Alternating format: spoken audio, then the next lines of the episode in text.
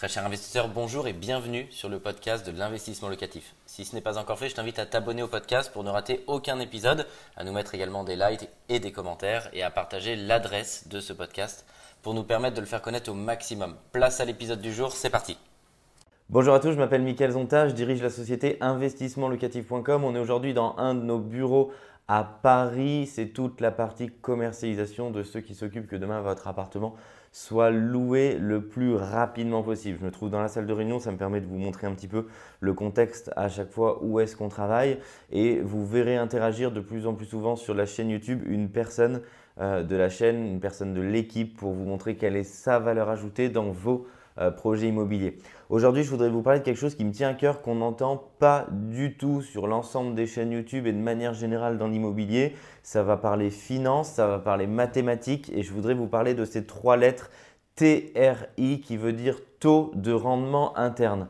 Alors vous dites, mais qu'est-ce que c'est que ce calcul? Qu'est-ce que c'est que cette variable? La plupart du temps, les investisseurs vont calculer la rentabilité de leur opération en prenant bah, leur loyer annuel, ils le divisent par le coût global de l'opération et vous calculez la rentabilité euh, de votre opération. Généralement, c'est ce qu'on voit passer sur la toile. Alors, il y en a qui font 4, 5, 6, 10, ça dépend des villes dans lesquelles vous vous situez, dans les zones dans lesquelles vous investissez, mais généralement, on entend toujours des chiffres qui vont bah, de 3, 4% à 10%, pour faire simple. Et je voudrais vraiment qu'on parle du taux de rentabilité interne, donc TRI. TRI. Vous pouvez rechercher un petit peu sur Internet si ça vous intéresse d'en savoir un petit peu plus. Moi, je vais vous donner les grandes caractéristiques. Pourquoi? Est-ce que dans les prochaines semaines et dans les prochains mois, on va bien sûr calculer la rentabilité euh, de manière initiale selon le calcul initial que je vous décrivais, mais on va également calculer le tri des opérations.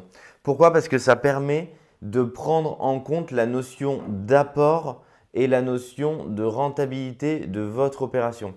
C'est bien sûr pas la même chose puisque le tri va calculer en fonction de tous les flux financiers.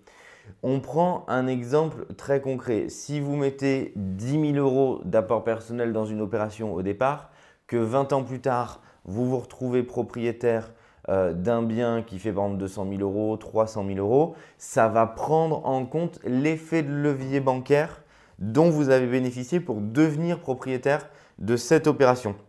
Donc c'est vraiment intéressant puisque ça prend à la fois en compte bien sûr la rentabilité interne de l'opération, mais également ça prend en compte dans le calcul en fonction de ce que vous mettez comme apport personnel au départ.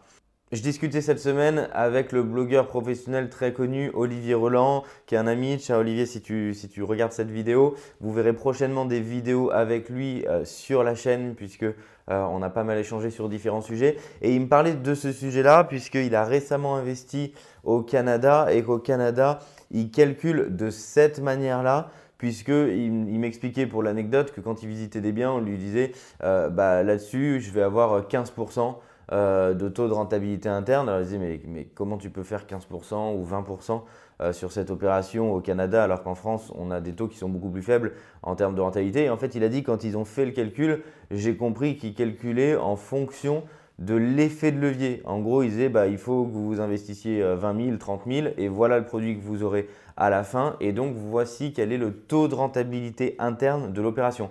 Alors, ce n'est pas moi qui l'ai inventé dans, mon coin, c'est une, une, vraie notion euh, mathématique et financière qui est calculée puisque ça permet de comparer, que ce soit un investissement immobilier, que ce soit un investissement financier. C'est vraiment une mesure qui va vous permettre de comparer un investissement ou un autre et de prendre du coup la bonne décision en fonction de l'apport personnel et des flux financiers. Et c'est là où ça vient de très intéressant. C'est quelque chose que en séminaire, je mets en avant parce que trop d'investisseurs oublient complètement ce ratio-là qui est que la plus grosse partie de l'enrichissement dans l'immobilier, c'est l'effet de levier. C'est pour ça que tout le monde aime l'immobilier. C'est pour ça qu'il y a beaucoup de millionnaires immobiliers qui au départ ne l'étaient pas du tout et n'étaient pas prédestinés parce que c'est l'effet de levier qui vous permet de jouer, d'investir avec beaucoup plus que ce que vous êtes capable de mobiliser. Euh, il y a cette notion-là en bourse aussi vous pouvez prendre des effets de levier pour mettre 10 000 euros d'apport et investir plus. Alors la difficulté euh, en bourse, c'est que si vous n'y connaissez pas du tout et qu'il y a des fluctuations, et eh ben, quand vous perdez, vous perdez sur 5 fois la mise que vous aviez mis au départ. L'intérêt avec l'immobilier, je pense que tout le monde, ça mettra à peu près tout le monde d'accord, c'est que, vous soyez sur un marché flat, c'est-à-dire stable, ou sur un marché en croissance, et bah, du coup, ça vous permet de devenir propriétaire d'un bien où vous n'auriez pas pu le faire initialement avec votre rapport personnel. Donc ça, c'est directement l'enrichissement tiré de l'effet de levier. C'est ce que permet le tri. Euh, le taux de rentabilité, de taux de rentabilité interne, c'est de calculer cette notion-là. Donc on va le déployer aussi chez Investissement Locatif pour l'ensemble de nos clients, euh, puisque quand on propose un projet, on proposait une projection financière.